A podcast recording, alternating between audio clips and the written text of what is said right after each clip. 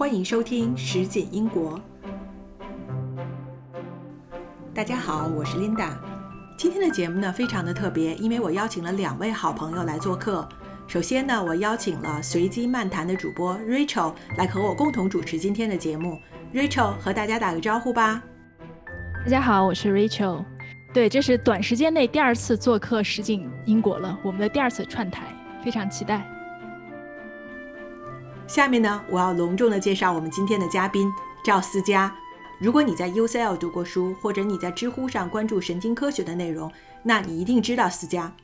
思佳现在呢在牛津大学做博士后，同时呢，他也是一位非常优秀的内容创造者。思佳，你和大家打个招呼吧。啊，大家好，我是赵思佳，思想的思，家庭的家。对我现在在牛津大学做博士后，然后之前一直在伦敦大学学院，也就是 UCL。呃，读书，然后呃，做博士啊，所以说，如果是确实是，如果是在知乎上，应该是偶尔碰到我。然后还有个就是在 UCL 读书的，因为我毕竟在 UCL 读书了那么长时间，所以说大家可能能够在 UCL 都应该能够都听说过我吧。我是去去 UCL 之前唯一知道的 UCL 有名校友就是思佳，另一个就是王思聪了。哇，我我的级别已经到了王思聪这个 level，我这可能是在我人生中唯一一件事情上能跟王思聪平起平坐的地方。其实 Linda 邀请我的时候，我开始想的这个这么短时间内串第二次不太好吧？但我一听嘉宾是思佳，我说嗯，我要来。作为一个神经科学爱好者，然后我在知乎上面关注思佳很久了，然后终于可以和本尊去聊一聊。我有很多非常。非常小白的问题，今天可以去跟大家一起讨论一下，帮助所有对神经科学感兴趣但是又不怎么了解的人提问。哎呀，说实话，我都觉得挺惭愧的，我已经好久没有在知乎上写科普了，我都觉得我自己已经退役了。但这就是内容的好处嘛，内容是可以沉淀的，就还是有很多的人没有看过，他还是去看你之前写的文章，还是会有收获。哎，谢谢你这么说。但是说实话，我返回去看我以前写的东西，我就会觉得特别的羞耻，就觉得他的那个干货的量啊，呃，知识的切入点啊，都觉得特别的幼稚，感觉好像不像是我写的东西。但我知道那是我写的。我是在 UCL 读书的时候看了你很多科普文，很多作业都是基于你的科普文参考而写的。我我听到很多人跟我说过这个事情，这也导致了很多私信中都是问我一些作业的问题。对，然后也有很多很多人说愿意付钱让我帮他们就是看论文，因为他们可能觉得，哎呀，我我就想写成你这个感觉的，你能不能给我，你帮我把把关？我不要你帮我写，你帮我把把关。然后经常收到这样的信息，我让我觉得很苦恼。我们先聊回来，就是思佳想先问你一下，就是你是怎么，你的英国故事是什么呀？你怎么来的英国呀？我是高中毕业，就是在国内读的 A level，然后英国读的大学。嗯，实际上当时留留学也是比较突然的一个决定。呃，我不知道大家是不是这样，就是我是因为我是二零零八年四川地震的原因，呃，我的市郊的好朋友他的那个学校给塌了，就是江油中学，它塌了。然后他想，他就得出国读书。然后家里面说：“那你跟他一起出国读书吧。”然后，嗯，所以说当时就决定要出国读书。然后我就去读了 A level。然后二零一零年，所以说我来英国也十年了。二零一零年来英国读的本科，就是在 UCL 读的神经科学。然后在 UCL 留在 UCL 读了计算机科学，然后顺便读了神经科学的博士。然后后来事情大家知道，现在就在牛津大学做博士后。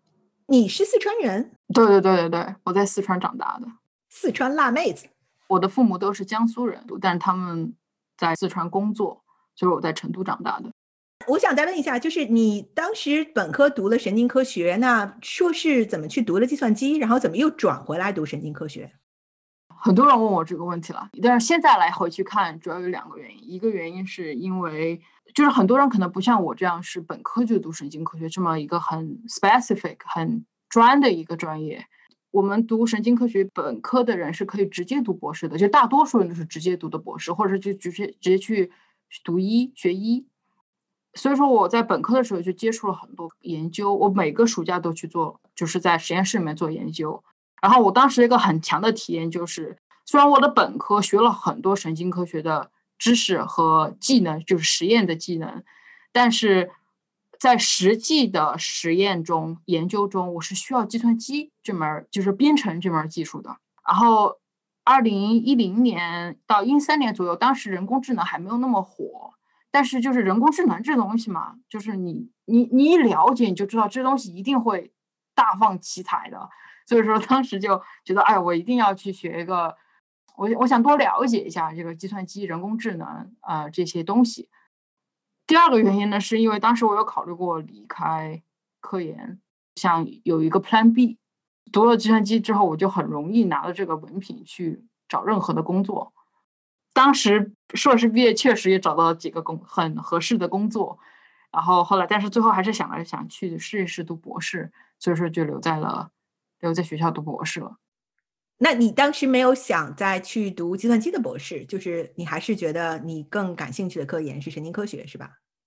是，当时我也有。有思考过，就是我我当时硕士的老师是有邀请我去读博士的，嗯，但我我当时是读了硕士，我才意识到我还是对神经科学有那一份爱在那里，也是因为读硕士的时候离开了神经科学，我才会在知乎上去写那些答案，去写对一些神从神经科学角度来讲回答那些问题，嗯，可能就是距离产生美。幸亏你去读了一下计算机的这个硕士，要不然可能我们在知乎上也看不到那么多好的你的文章了。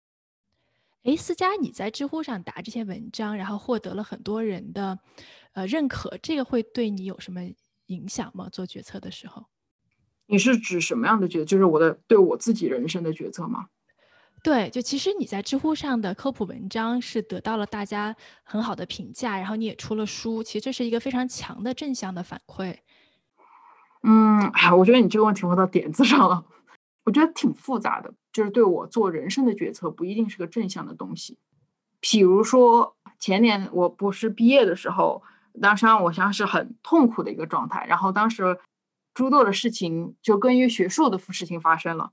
呃，然后我当时有思考过要不要离开学术界，就是不做。我为什么要吃这个苦？凭什么要让我做这样的努力而得不到什么东西呢？我就觉得有点想不通。然后，呃，当时就有一种包袱在，至少有一小部分原因。现在来看，是因为我觉得我在知乎上面都聊神经科学，聊我的科研梦想这么多了，现在就这样放弃了，会不会有一点打脸啊？但是说实话，我不应该就是从一个更成熟的角度讲，不应该用这个东西来影响我自己的决策啊，这是一个。那我刚才又想了一个很重要的点，就是实际上我做科研是影响，是对我的学术是有不好的影响的。很多人觉得无法理解，这种名气怎么会不好呢？别人都不需要介绍你太多，大家都知道你是谁，就是在华人神经科学里面，为什么是一件不好的事情呢？呃，实际上是一件很不好的，因为举个实际的例子，就是华人的神经科学的会议上面，大家都不会去介绍我的工作，他第一个反应就是啊，赵思佳，知乎大 V 啊，就是大家都认识吧，大 V 啊，然后就不会提我在哪里工作，也不会提我我的工作是什么。我的中心思想是这样子的，就是说，呃，首先 take home message，不要用真名做科普。你不要用真名，其实都不是事儿了，对吧？这都不是事儿了。第二个 take home message 就是，如果你认识一些做科普做的还小有成就的人，呃，然后他带着他的工作来会议上讲的时候，请不要用大 V 去称呼他，他会心里挺难受的。然后第三个呢，就是我觉得我真的是运气太好了，就是我正好是在大家不太了解神经科学的时候，我突然冒出来。然后去聊神经科学的东西，所以说大家关注到了我，然后我又我又当时正好又是读书又有时间去写这些东西，但作为一个很幸运、很运气很好、得了很多机会的人来讲，我个人来看我的这个整个科普的过程，说实话不有点觉悟是做不下去的，就是你要这么想，就是这个这个机会成本的，我要在这个科普上花的时间，我要是把这个时间放到我的科研上，我的科研能更上一层楼。但你要是说我是不是不该做这事儿呢？我就算是我反过去又回到二零一三年、一五年左右，我肯定还是会这么做，因为这是我的兴趣爱好。我永远不会把它当成饭吃，我也不期待他给我 pay back 什么东西。也不是钱，也不是利，也不是名，我就纯属就是把这个写作当成个爱好来做。我在这个写作的过程中就已经获得了很多了，就学习到很多，很快乐了。它能够传播出去，那是更更好的一件事情。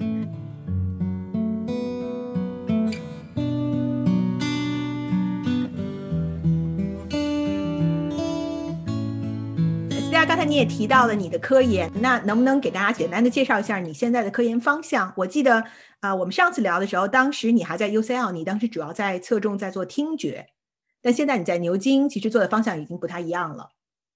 对对对，我现在在牛津做的是动机和 effort，effort 就是努力。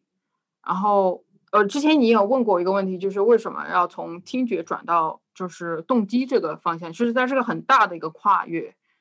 我开始做听觉是一个原因，是因为我实际上我从大学就开始做研究，就是人类大脑是怎么听的。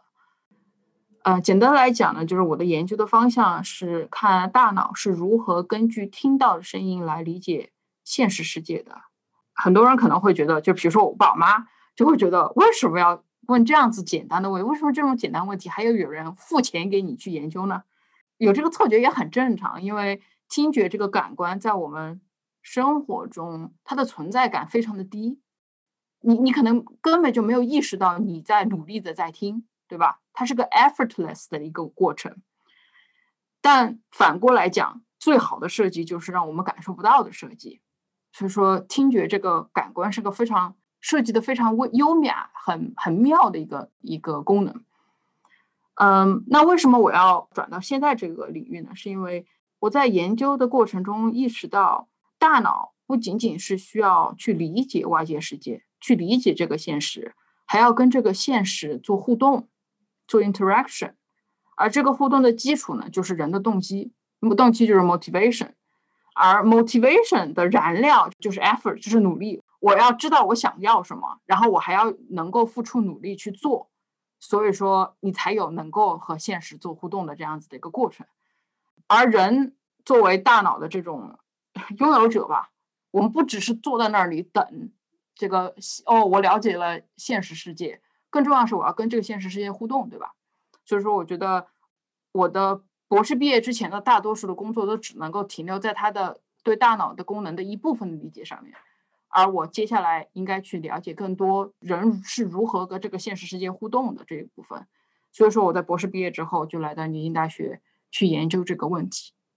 我想从更根本上问一下，那动机是哪里来的呢？为什么有的人想做一件事儿，有的人想做另一件事情？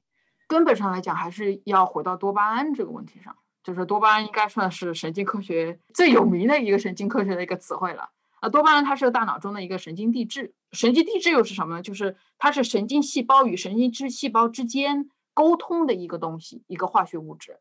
其中一个化学物质就叫多巴胺，它有好多种不同的化学物质，最主要的有七种。嗯，多巴胺呢就是其中很重要的一类。那多巴胺它有个什么？它的一个很大的功能就叫奖励、奖赏，就是 rewarding。它上就跟我们这个 motivation 是有绝对的关系的。那你就回到你刚才问题，为什么人与人之间有差别呢？一个简单的答案，当然这个是比较肤浅的答案，就是人与人之间大脑中的这个多巴胺是不一样的，它就是不一样的 wild。它是为什么会有不一样的连接的方式呢？一方面是经历，一方面是基因。举个例子，就是说为什么拿基因这个东西来举个例子吧。有一个研究就是把那个老鼠的一个基因组，它这个专门用来生产某一种多巴胺相关的一个东西的一个基因给敲掉，然后他们就发现这个的背景很复杂，但是结论是有一组的小鼠就变得特别的懒惰。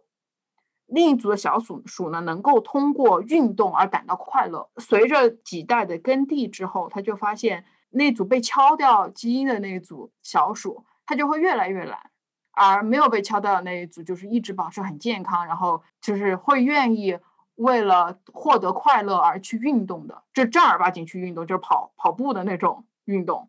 这个应该算是一种很好的一个例子吧，就是基因就能改变这个呃人的想要或不想要的这个问题。这个之前我也说过，在 UCL 读书的人应该是所有人都认识你。那你你在 UCL 很多年，然后现在又在牛津，那你怎么评价 UCL 啊？你感觉 UCL 跟牛津这两个学校很不同吗？挺不同的。如果非要评价的话的话，我觉得 UCL 的关键词是前卫吧，然后牛津就是很古典。然后，如果但我觉得牛津不用评价什么，大家都知道了。然后他也是众望所归，他该是怎样就怎样。那我觉得 UCL 可以多说几句，因为我在 UCL 待了真的是将近十年的青春都在那里了。我觉得 UCL 是一个被国内华人圈子低估的一个学校。我是在不同的专业待了，也都待过，然后接触过，在我当时在学生会也接接触过各个专业的人，然后我的感受是。不同专业的人感觉挺不一样的。说句得罪人的话，就是觉得他们的水平也挺不一样的。为什么说 UCL 是个被低估的专业学校呢？是因为它的强势的专业都不是中国人的热门专业，比如说医学啊，比如说法律，它的人文研究、历史研究，因为这些它不被中国人了解，所以说它就会被中国人低估。然后呢，它强呢，也也是强在。它这个包罗万象这一上面，它就它的专业特别特别多，什么都有，文科、理科、工科都有。那英国好大学里面比较最好的几个大学里面，没有比它领域更多的专业更多的。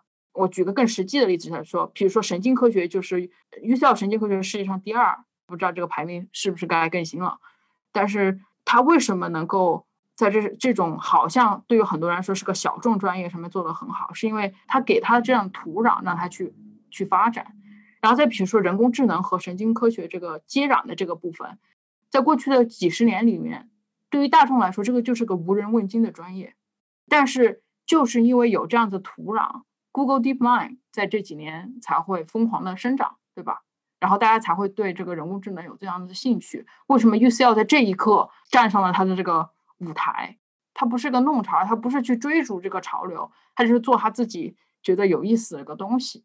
基本上，呃，现在比较有名的神经科学家基本上都在 UCL 工作过，或者是在这学习过。它它就是个输送的输送人才的地方。比如说 DeepMind 的几个方的，就是在 UCL 认识的。哎，刚才你说，呃，你在 UCL 有有很多现在最好的。神经科学家都在 UCL 工作过，或者是学习过，然后你也见过很多神经科学家。我一直有个问题特别好奇，就是其实我也在 Coursera 上听过很多神经科学的课，我也看过一些神经科学家写的书。我会觉得，是不是当你认识到神经或者大脑是如何运作的以后，你就更容易怎么讲呢？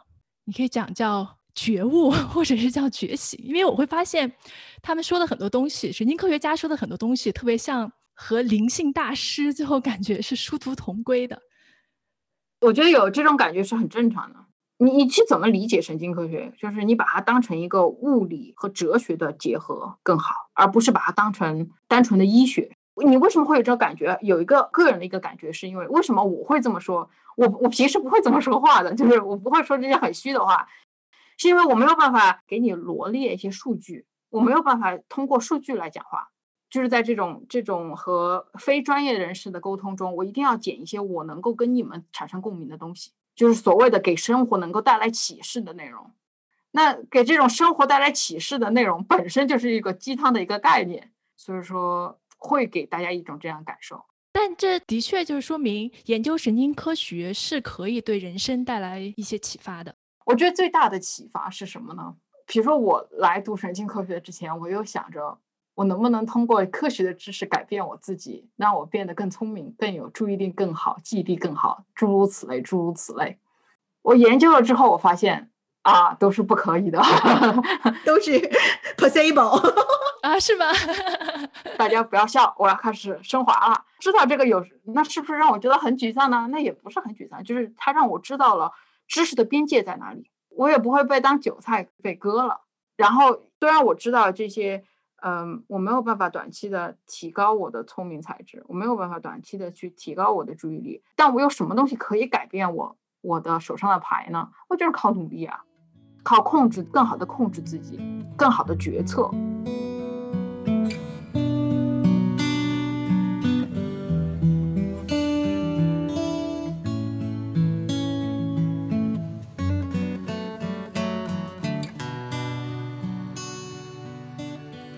刚才也提到说，这个其实让大家了解神经科学还是一个挺挑战的事情，是吧？因为你也不能摆数据啊，大家可能也听不懂。那你觉得这个小白们想学习神经科学，那是什么样的方式最好呢？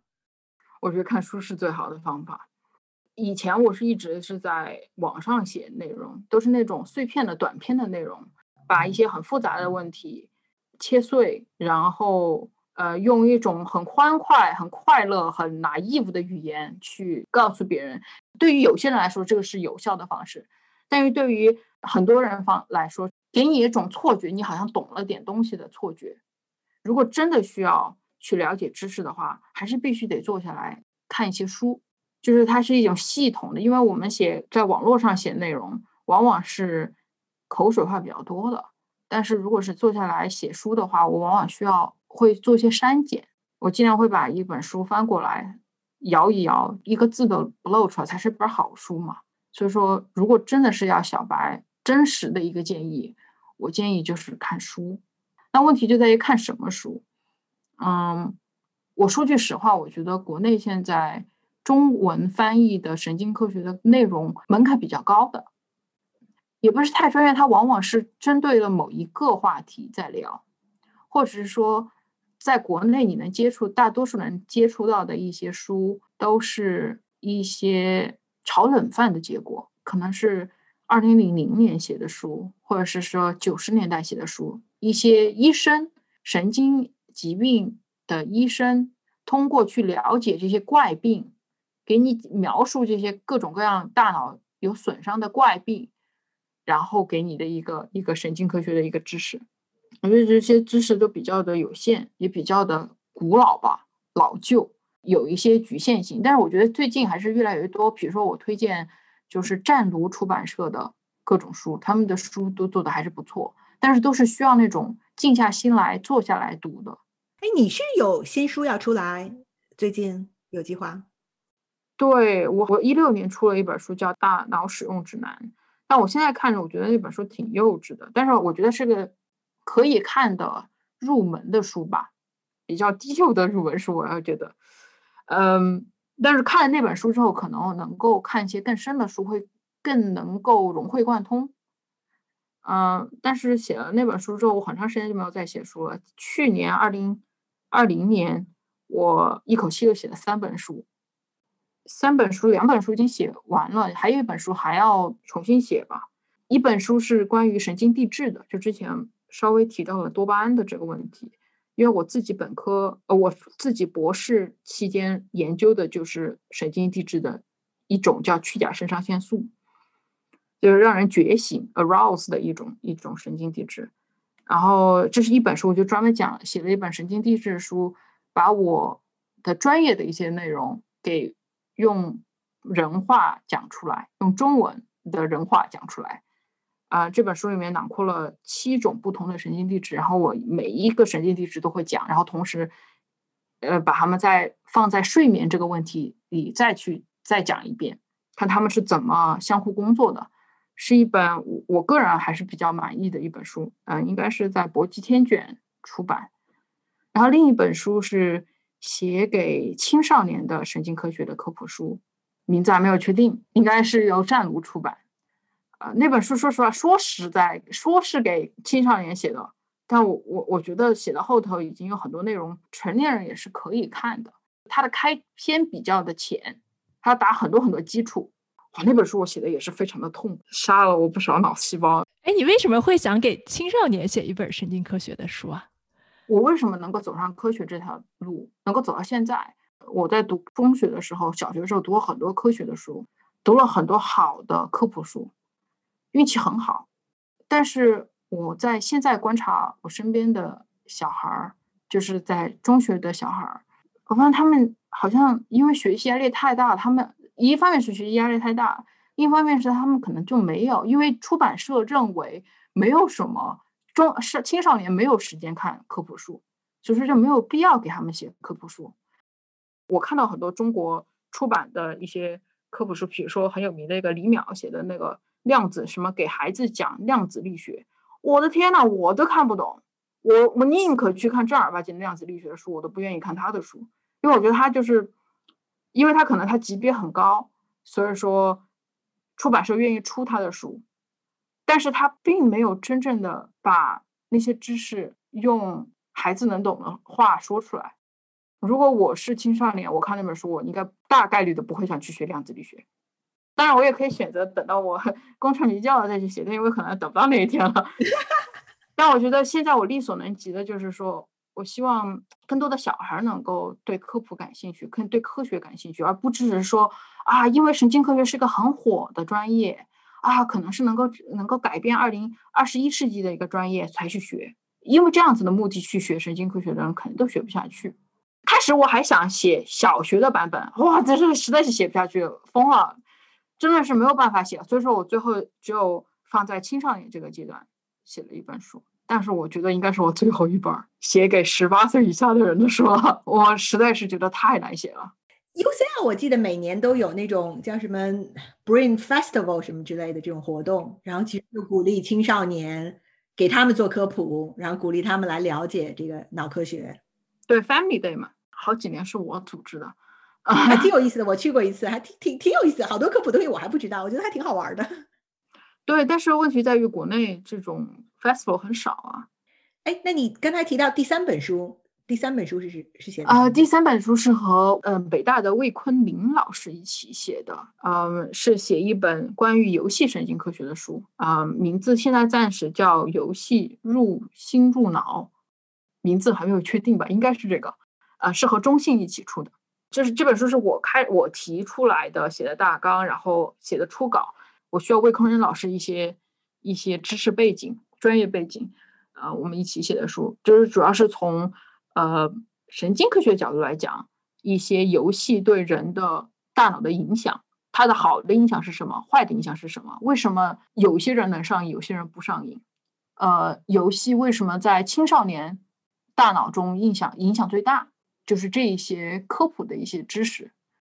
哎，作为一个。妈妈对吧？其实我其实挺希望有一个 quick answer 的，就是到底小朋友能不能玩游戏？我我觉得 quick answer 啊，quick answer 是 yes，或者有没有一个年龄限制，对吧？多少岁以前是限制多少时间之类的东西，就是有个规则。但 Rachel，你要这么想。就是你看，你小孩也是天天在玩，只是它不是一个视频游戏，对，它不是个二维的，它不是一个在电脑里的游戏，对吧？嗯哼。实际上，这个是个最大的区。现在大家对是呃，就是这种 video game 的这种抗拒，完全是因为它是个 video，它是一个在盒子里的东西，它不是一个玩具。那你要说，那为什么不能够看，不能玩这个 video game 呢？难道是因为哦，除了视觉的问题嘛？除了说一直看着会影响视力这个问题以外？还有什么原因呢？无非就是，呃，说啊，不能够协调手，不能够就是不能够锻炼你一些更现实的一些能力，比如说协调手脚的能力。但你你玩游戏玩多了，你就会明白，这个游戏是非常考验你的反应能力的，协调能力、决策能力、计划，比如说 chess，对吧？象棋啊，呃，这些东西都是。用来锻炼这些逻辑能力的一些手段，但我不是说啊，大家都给小孩安装上游戏让他们玩吧，疯狂的玩吧。那我觉得完全的禁止也是没有没有必要的，重要是个量。是，其实我从小就比较警惕那种强刺激的，比如说按一个按钮就又是音乐又是声音，我觉得这种对小孩的这种强刺激会不太好。然后我这其实我和我老公在这个方面有。很不一样的意见。我老公是非常喜欢玩游戏嘛，然后他现在 天天带着我们家小朋友，我们家姐姐才五岁，每天玩半个小时游戏，然后他就会觉得游戏肯定是有好处的。我开始是非常反对的，我的理由就是这种强刺激、迅速的反馈会让小朋友很就很上瘾、很来劲儿，这样他之后再对那种就没有那么大的反馈，比如说你要读本书。或者是自己慢慢的画画画幅画儿啊，这种他可能就没有那么大的耐心，这是我之前比较担心的一点。但是我老公就他就非常支持游戏。后来我想，反正也是亲生的嘛，对吧？他也不会 害孩子，所以对他们会玩一些游戏，就比如说那个有个游戏叫 Portal，我不知道不不是很有名的游戏。对，是单机游戏。对，我会发现，对他，我们家女儿玩的还挺好的。她就是一个枪打一个洞，然后两个洞之间就可以走嘛。对我慢慢的现在会有一点改变，包括她玩 Minecraft，我觉得好像还是有一些游戏是不错的。我觉得你你的 argument 非常的对。我如果要说让我站不不应该让小孩太年龄过小，那我也会用你的观点，就是过早的去给他这种 fast rewarding。Fast feedback，我们不知道他会对他的大脑会有什么影响，对他的这个多巴胺的影响是什么，对吧？他会不会就习惯了这种很快速的呃这种奖赏？另外就是你说这种强刺激，就是你的这个强刺激应应该不只是 rewarding，而是 sensory，对吧？因为我们生活中没有那么多速度变化那么快，就是那个特别是那个呃视觉效果变那么的夸张的东西，实际上是没有那么多的。那会不会我就我我不看那玩意儿我就不过瘾了呢？那我我另一个态度就是说，那实际上类似的就是看动画片儿，我觉得跟游戏上是基本上是一个状态，就是这种专门设计来 entertain 来娱乐你的。那对于我们来说是一个啊很普通的一个娱乐，那对于还在发育的儿童或者是青少年，那会不会是这个刺激就特别的强烈？那这个刺激是不是可以逆？可逆的，这都是没办现在没办法研究的问题。但是像你这样子有这样子的想考虑，就是很很理智、很科学的。我应该跟你的老公比较一样，我跟我老公就是玩游戏的人，也是从小也玩游戏，我们也没有上瘾。就是我我反而是觉得你从小都给他一点这种，每一天都能够玩半小时，但是不能玩多了，这就是个规定，这就是一个 rule。他反而到长大了之后，不会说突然一下达到 Switch，哇，这个是什么世界呀？一下子就上瘾了。我个人是这么看的，但是这个也是没有科学依据的一个一个看法，只是一个从我的经验和理解得到的一个一个一个想法。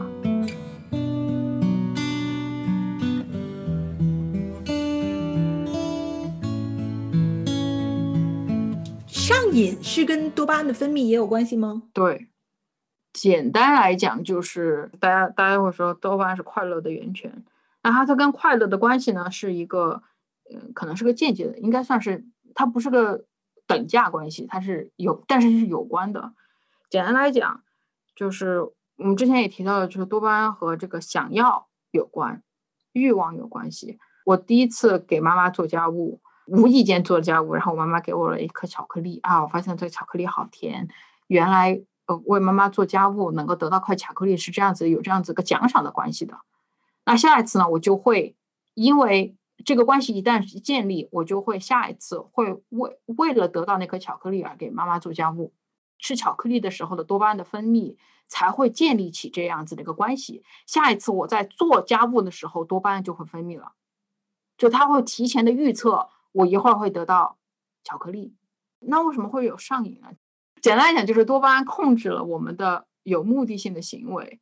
然后，比如说，呃，当当如果这个多巴胺的量出现了问题，比如说它不是一个，比如说我随便指一个，就是一的一个量，它是一个变成了个十的量，它会你会觉得特别的兴奋，特别的特别特别爽，特别的受到了奖赏。下一次你再去做的时候，它你只得到一，你就会觉得不过瘾。为什么会出现不过瘾的一情况呢？一次实际上都还还好，问题在于它一次变化还有第二次。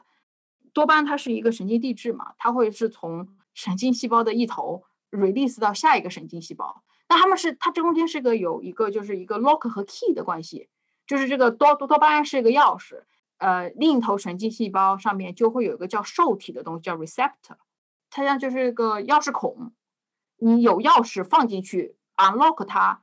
它就会接下来产生一系列的反应，还是光是说这个就是很很很痛苦。但是你想象，如果我我平时我的神经细胞 A release 的十把钥匙，我的另一头有十个孔，好，这个让我得到了十的快乐。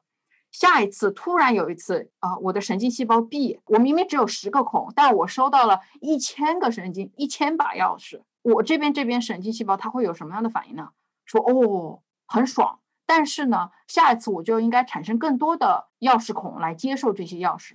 当有一天我的这个多巴胺已经不是一千了，又变回十了，我的神经细胞壁就会发现，我明明都给你一千个钥匙孔，你怎么只给我十个钥匙呢？不够啊，没感觉啊，没信号啊，它就会让人觉得欲罢不能，你就必须得去追求这样的强的刺激，你的这个多巴胺的这个系统就就 collapse 了。然后你就会做出一些很匪夷所思的事情，实际上就是你没有办法抑制自己的这种想要的这种行为了。我之前听人就用这个这套系统来解释失恋，嗯，我觉得是 over interpretation 吧。虽然我也想很想听他怎么解释的，我我就听你们怎么胡诌，并不完全一样。它 是 因为多巴胺，你在爱情的过程中也会有 play a role，这种这么这么说会比较好。我记得有个很有意思的一句话，我把它翻出来看一下。我在写我那本呃，就是《大脑通讯员》那本书的时候，有专门研究过爱情里面的这个各种化学反应。然后有一句话，我觉得特别有意思。呃，肾上腺素决定出不出手，多巴胺决定天长地久，血清素决定谁先开口。呃，端粒酶决定谁会先走。实际上，简单来讲，他这个话还是有点道理的，就是有道理的。肾上腺素，他这里说的还是错的，就是它应该是呃去甲肾上腺素，就是大脑里的这个一种神个神经递质。这个神经递质，简单来讲，就是它会让你有一种上头很燃的感觉。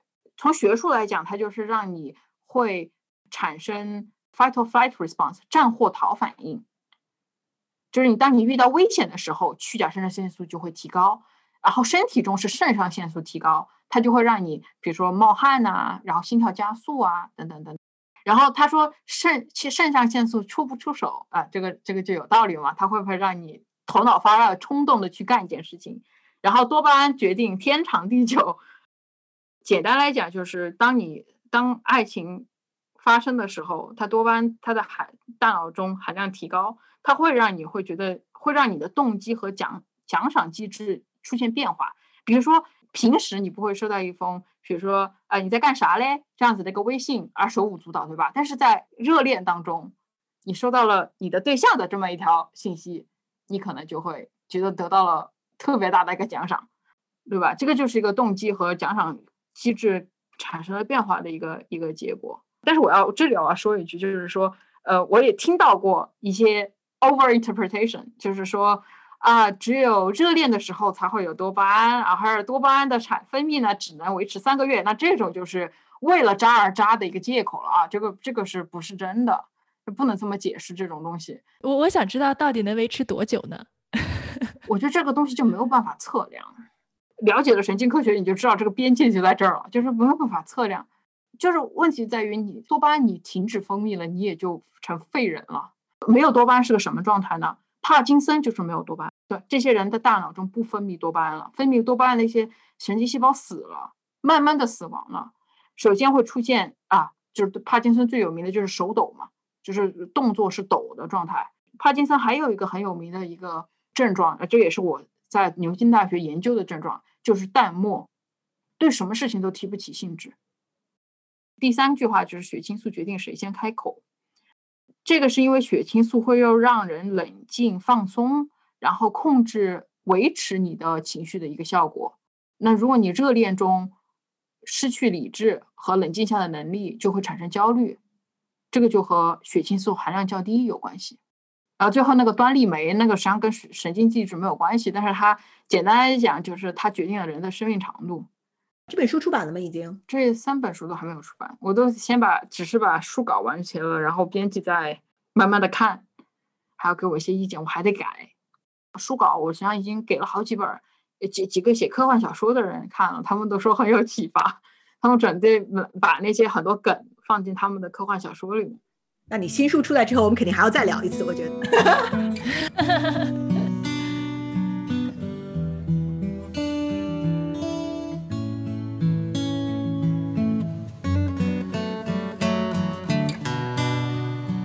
你觉得人有自由意志吗？神经科学家一般都不相信自由意识的，对吧？不，我觉得很多神经科学家是相信意志的，神自由意志的。我的认为是我们没有 free will，因为所谓的 free will 就是做决策，我能不能自己做我自己的决策？我我觉得你能够做自己决策是一个一种错觉而已，你肯定是有选择的，对吧？而这个选择已经不是一个，已经是个被给予的一个一个选择了。对，我觉得这个就是有人相信有，有人相信没有，但这个每个人都有自己的故事。但我比较 在意的，我比较想知道的是说，就是当思佳，你认为人没有自由意志会对你生活带来什么改变吗？诶，这个问题问的很好。嗯，怎么讲呢？我觉得给我的改变是不强求吧。我重点是想选择我现在想选，就是我开心的选择，让我开心的那个选择，不去纠结这是不是我自己的选择。我现在已经有个很明确的感受，就是我我可能发不了 Nature Science，一辈子都发不了了。我也一辈子是撑不了那种能够名留千古的科学家了。那是不是说那就哎算了吧，就不去干这个事，就不去搞这个研究了呢？那也不是这样子的，不一定所有人都要成为名留千古的科学家嘛，对吧？但每个人还都可以做出非常有有价值、有贡献的事情。我我哎，说到这儿，我就要又又有一个很玄学的问题了，就是我觉得人生为什么一定要有意义呢？我以前一直觉得我人生一定要有意义，我一定要做个有意义的人，我一定要做有，我要对社会做有意义的事情，我一定要做有意义的工作。好，为此我选择了有意义的专业，有意义的呃工作，然后把我的每一天都安排的很有意义。我最近生了小孩之后，我发现就是每天我就要去抱着小孩去给他喂奶，给他换尿布。以前对我来说这些琐事特别的令人烦恼，特特别让我烦。那我在这个帮他就是换尿布的这些。过程中，我突然发现，这些虽然这些事情都是没有意义，但是我享受了当下。我觉得，为什么一定要有意义呢？这些也很有意义啊！当然，你可以说对对我的小孩是有意义的，对吧？就是这些很平凡的事情，就光是去享受这个过程就很很很有乐趣。那为什么非要给生活和人生赋予这个强制性的去赋予这个意义呢？哎，是萨特说的吧？还是谁说人生就是虚无的激情？其实。虚无，认识到人生的虚无是自由的开始。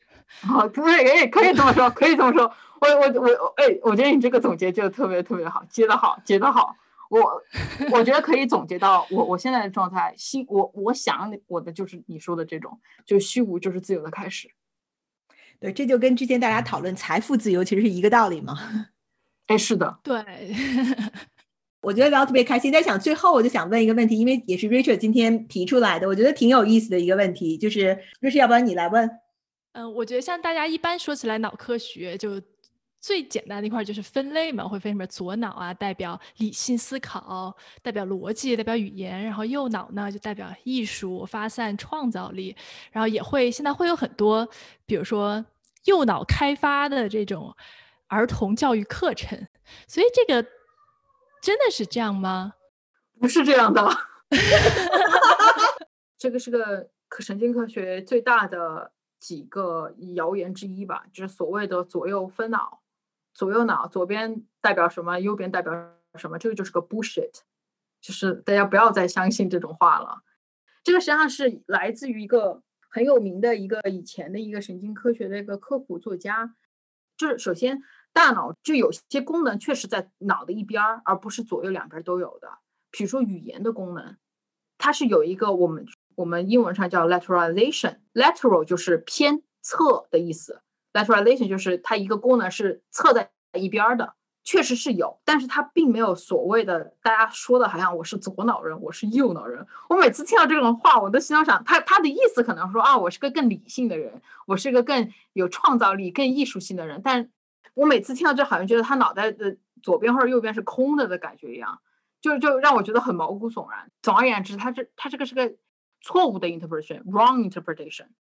有一个科学家说了类似跟这个 lateralization 有关系的一个报告，然后呢，有一些科普的作者就把这个东西给夸大，放在了他的这个书的封面上，然后到后面大家就只记住这个封面了。就只记住他这个所谓的左左脑什么右脑什么，然后愈演愈烈，愈演愈烈，所有人都拿这玩意儿来割韭菜。